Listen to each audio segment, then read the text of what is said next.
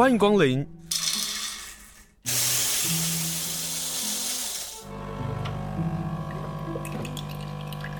今天的盛情款待，请享用。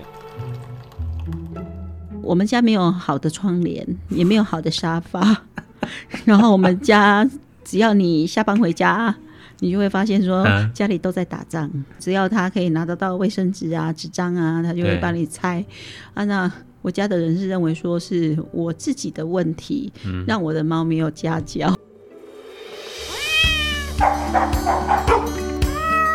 阿猫阿狗逛大街欢迎加入阿猫阿狗逛大街的行列。我们今天要访到的来宾呢，他是花莲县富里乡农会的总干事张素华，张总干事。他其实是猫友，他养了九只猫啊，不对，十只，现在又增加了，啊，又增加了一只了。有一只自己跑到门口来的，啊，我在怀疑是我的同事跟我偷放在我家门口的，开玩笑。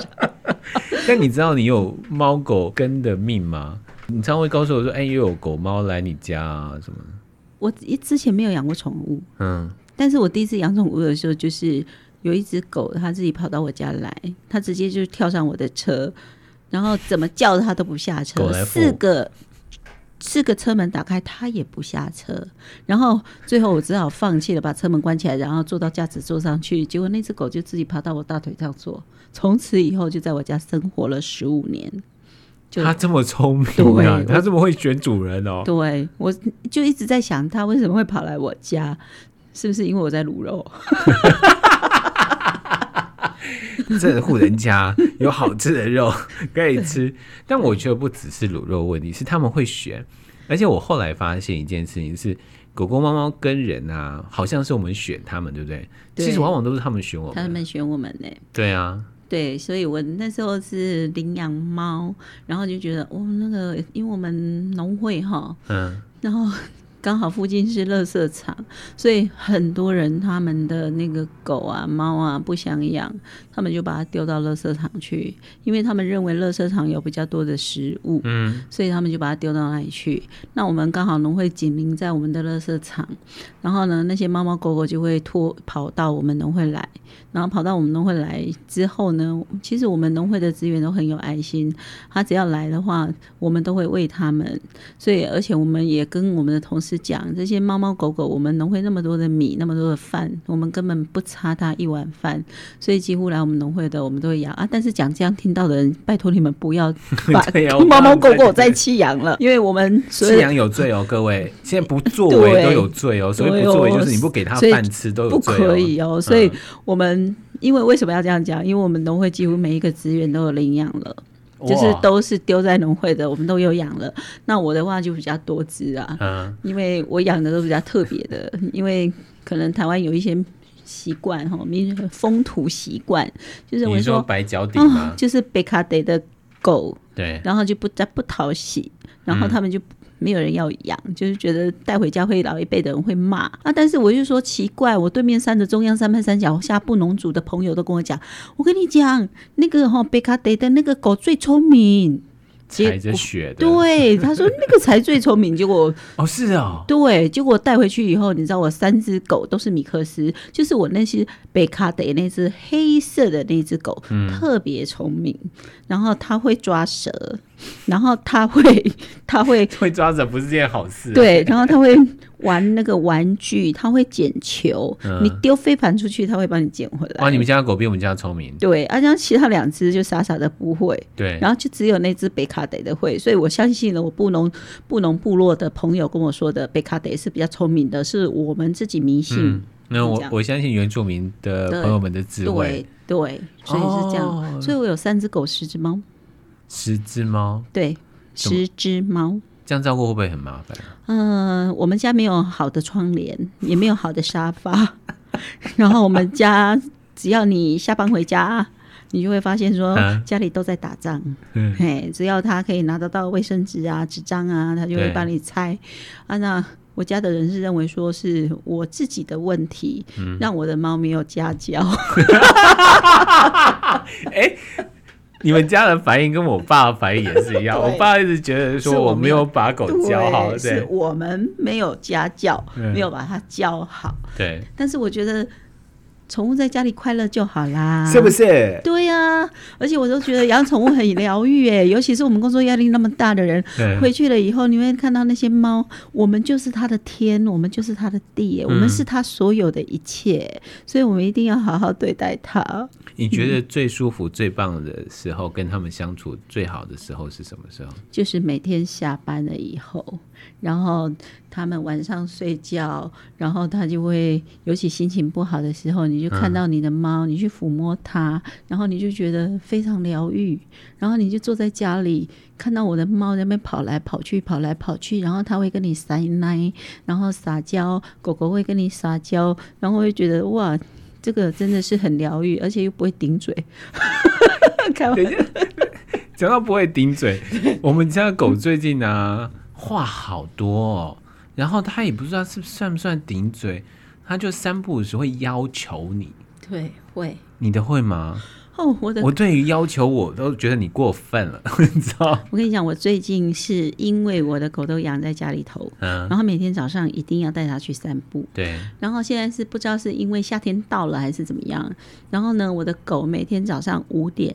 他一定要叫我起床，因为太阳出来了。对，一定要叫我起床。他一定要出门，而且他你不开门给他出门，意思我我的狗是养在我们自己的那个车库里头，我、uh. 前面车库里头车子没有停，就专门养狗，然后有比较大的空间。嗯，然后他到五点的时候，他开始嗯嗯嗯，然后之后呢，你就会听到开门的声音，他的他就会趴着去敲我们的门，然后敲完了以后，你再不开门，他就会你会听到那个门的。把手开始在拉、在撞的声音，然后撞完了以后就会开始发脾气。你再不下去，他就会开始发脾气，发脾气到你你要起床去帮他开门，然后他才他才甘心。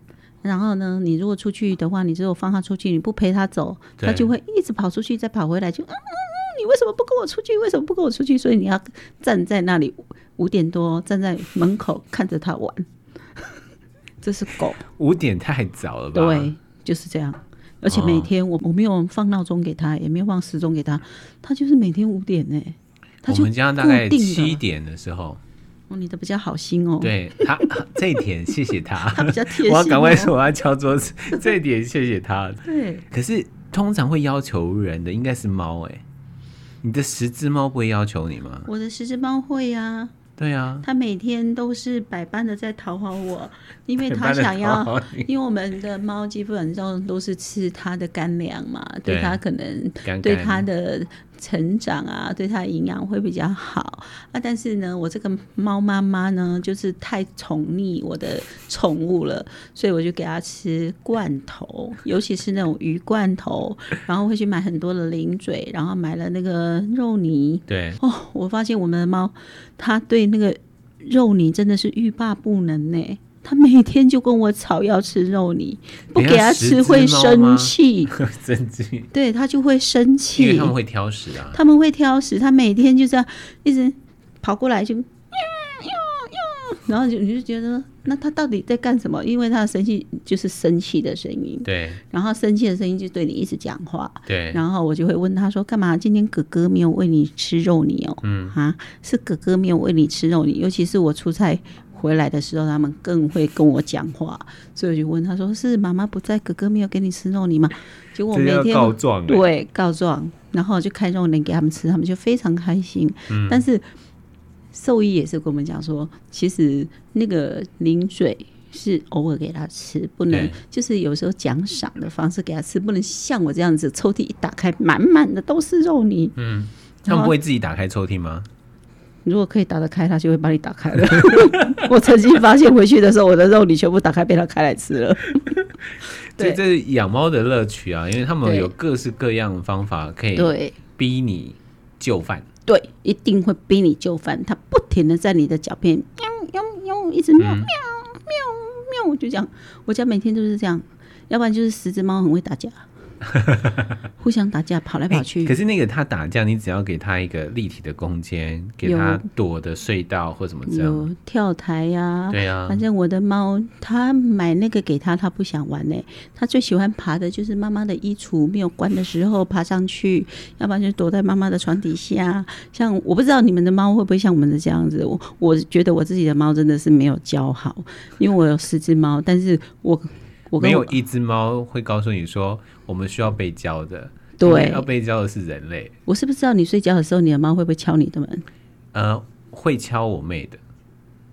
他不会敲你的吗？没有没有，他们的房间是相通的，我们的房间是有距离的。嗯，所以他不会来。他不会。你二来是我们家的猫很奇怪啊、哦，它不会去要求我，它会去要求我妹。嗯，所以我们两个保持一个君子的关系。嗯。那我家也一样哎、欸，我跟我儿子一起住哦。嗯，我的猫哦，它如果是饲料没有了，那每天早上哦，饲料没有了，然后呢，它只会去吵我，然后去床上叫我起床，它都不会去叫我儿子起床啊。但是对于关门的事情，他们非常 care 哦。晚上睡觉的时候，我跟我儿子的房间的门是绝对都不能关的。嗯，如果一关起来，他就在。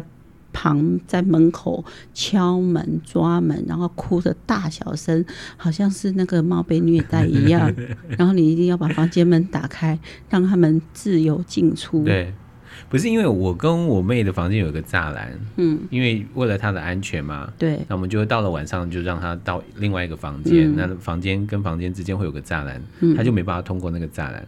然后房间门的确是打开的，因为打开的原因是因为我爸，嗯，我必须要注意到我爸的生活作息，嗯，所以房间门也没有关的。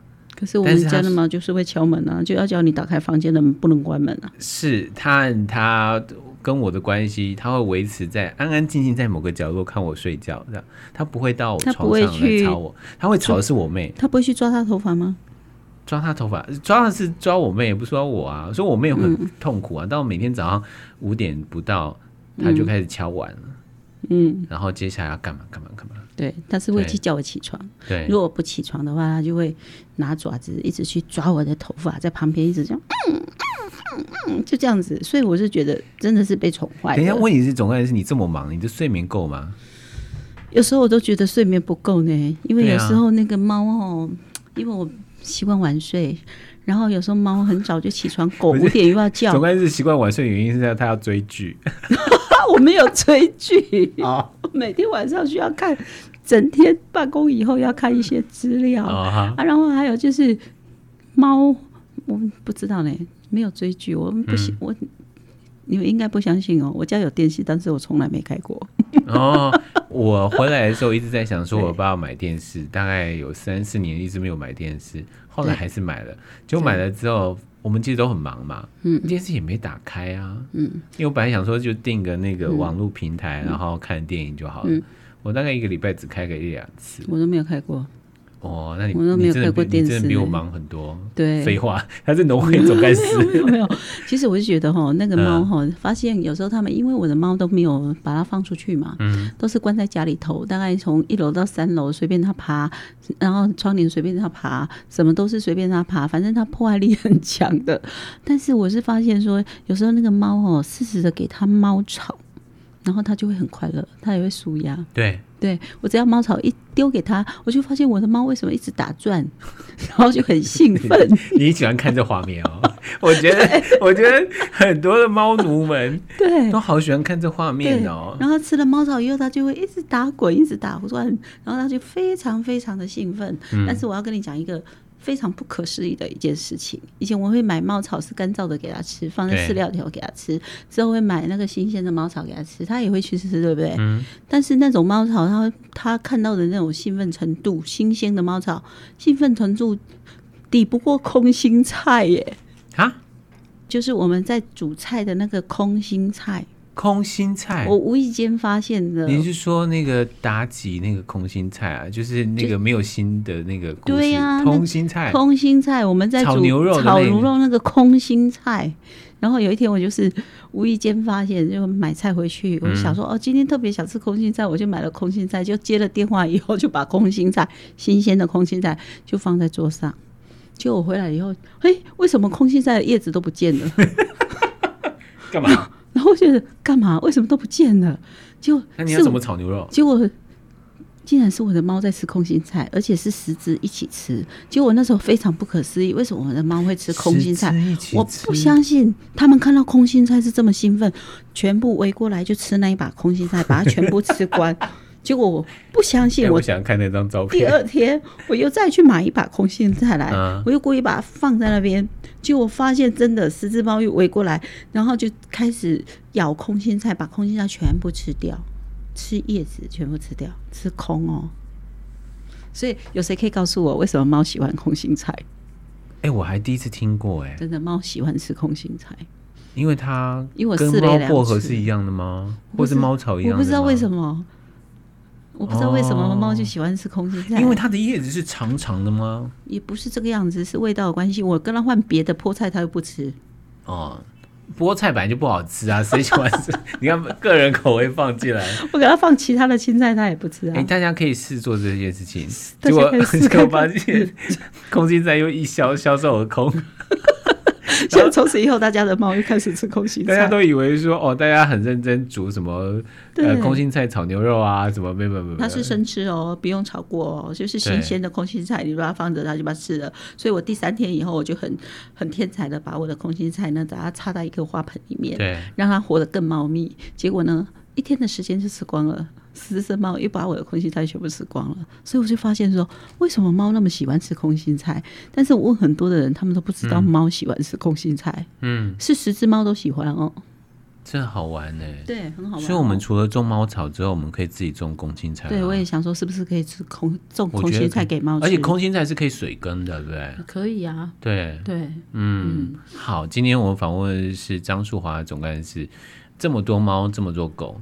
总有你心爱的，嗯，我觉得每只都是心爱的呢。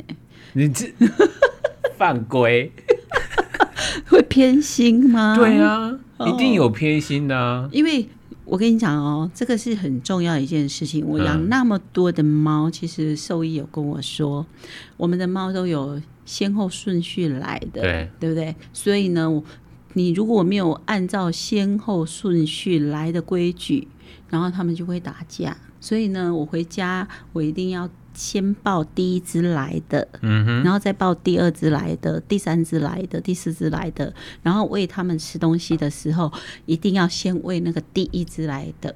猫也是这样，对，都要这样子。尤其是猫，狗没有自己会，但是猫就有。哦，对，所以这是兽医，兽医有教我要这样，因为我就跟他讲，我的猫狗很会打架，然后就跟我讲说，你就是要这样子，嗯、因为它这个是长幼有序。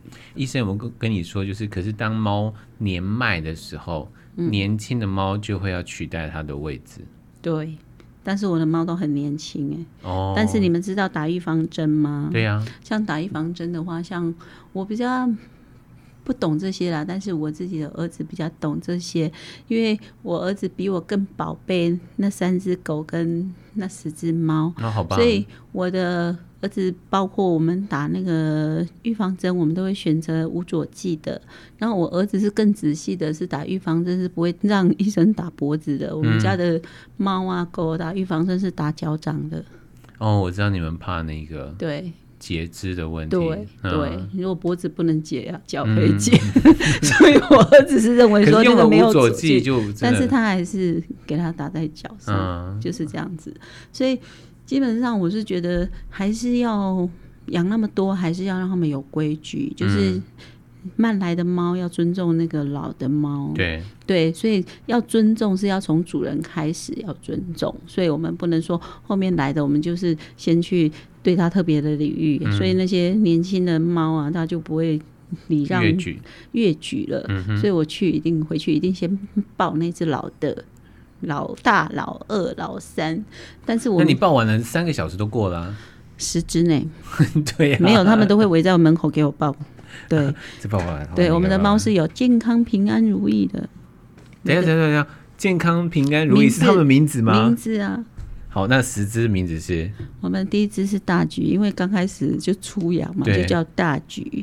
然后第二只是因为它少了一根脚，因为从小被丢在臭水沟，对，它脚掌被老鼠吃掉了，嗯、所以那只 等一下，猫猫也太它很悲惨，太悲惨了吧？对，所以我那时候就特别宠爱它，哎、嗯，所以它吃的特别胖。它叫什么名字？它叫阿咪呀，因为它每次叫就是咪呀咪呀咪呀，这样小小的时候这样，所以我就叫它阿咪呀。嗯，然后第三只，其实我应该是有十二只的。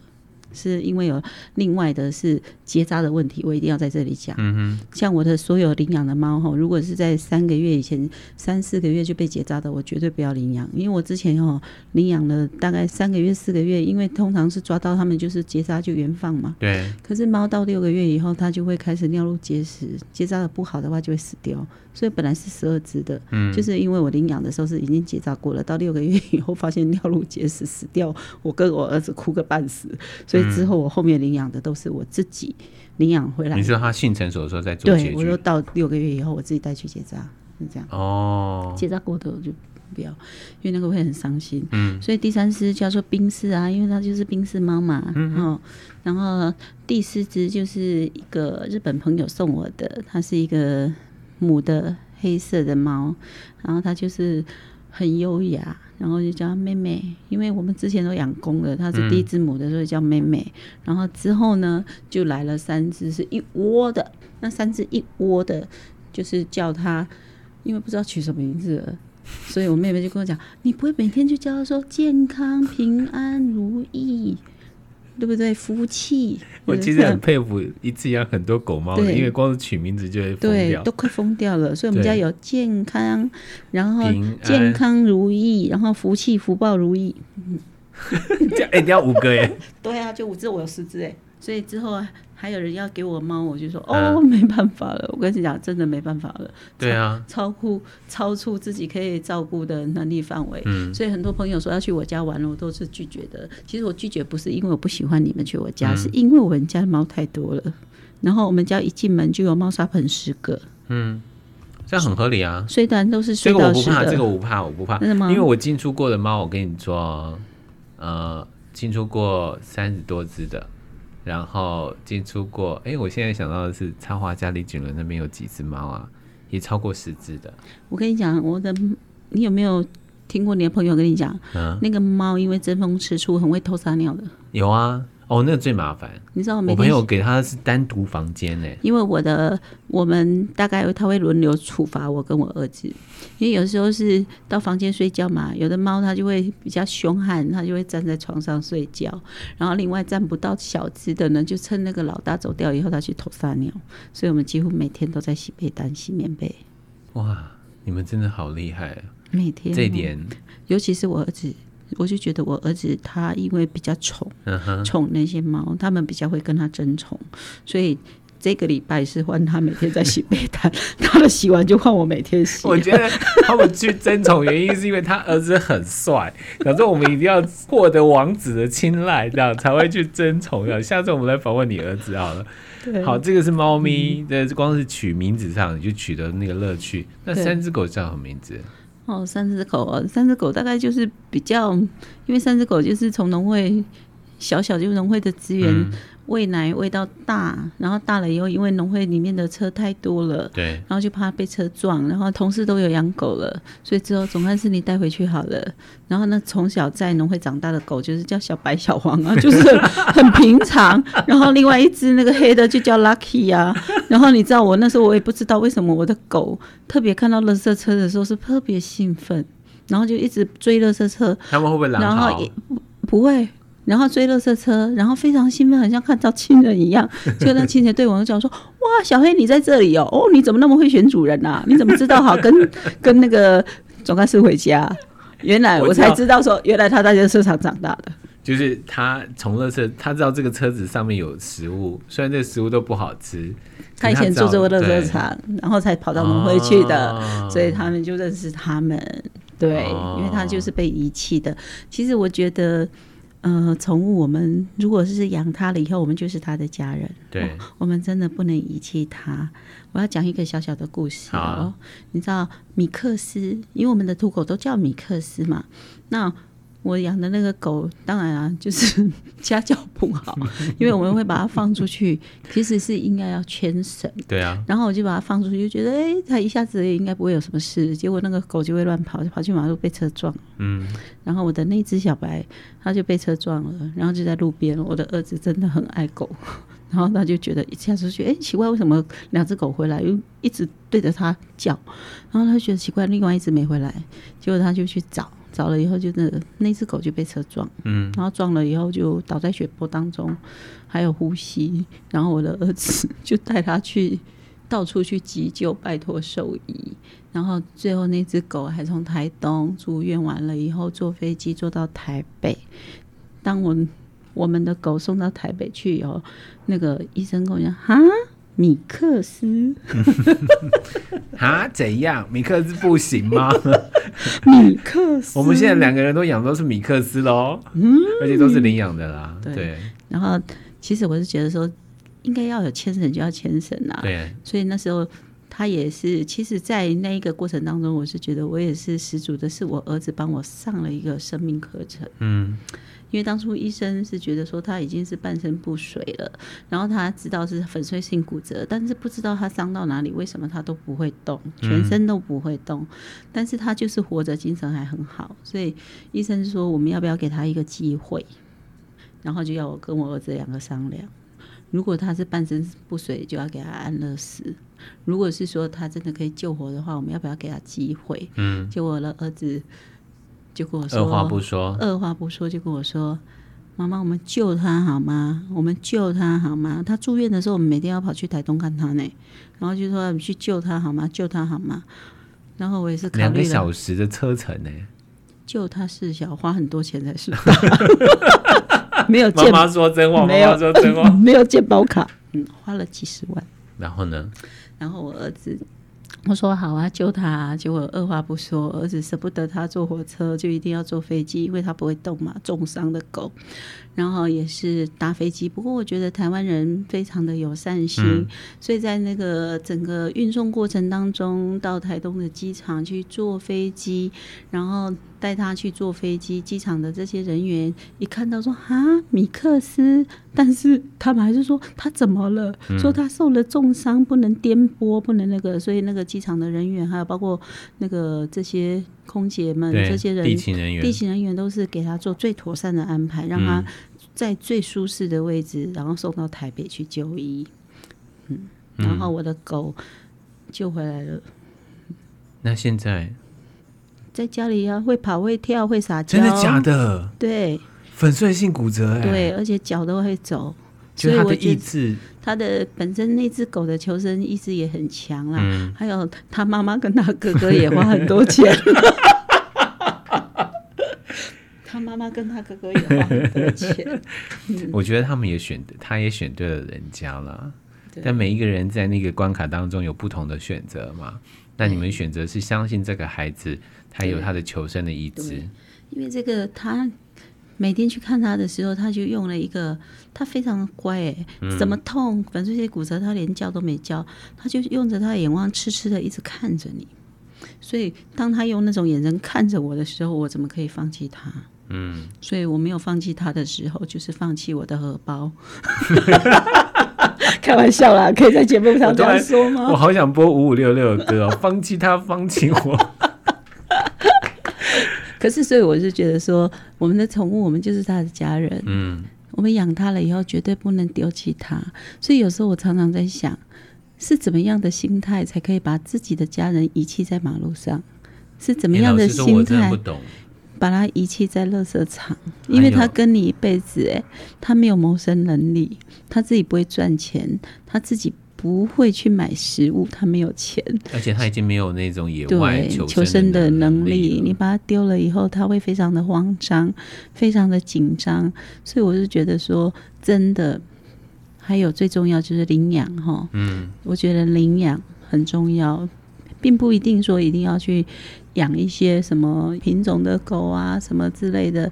其实我觉得领养代替购买也很重要。其实米克斯也很可爱，也很聪明。我家养的米克斯都很聪明，很会听话。今天总干事有告诉大家，嗯、请大家多多去寻找脚底是白的狗，因为他们要以后被以后会被抢光吗？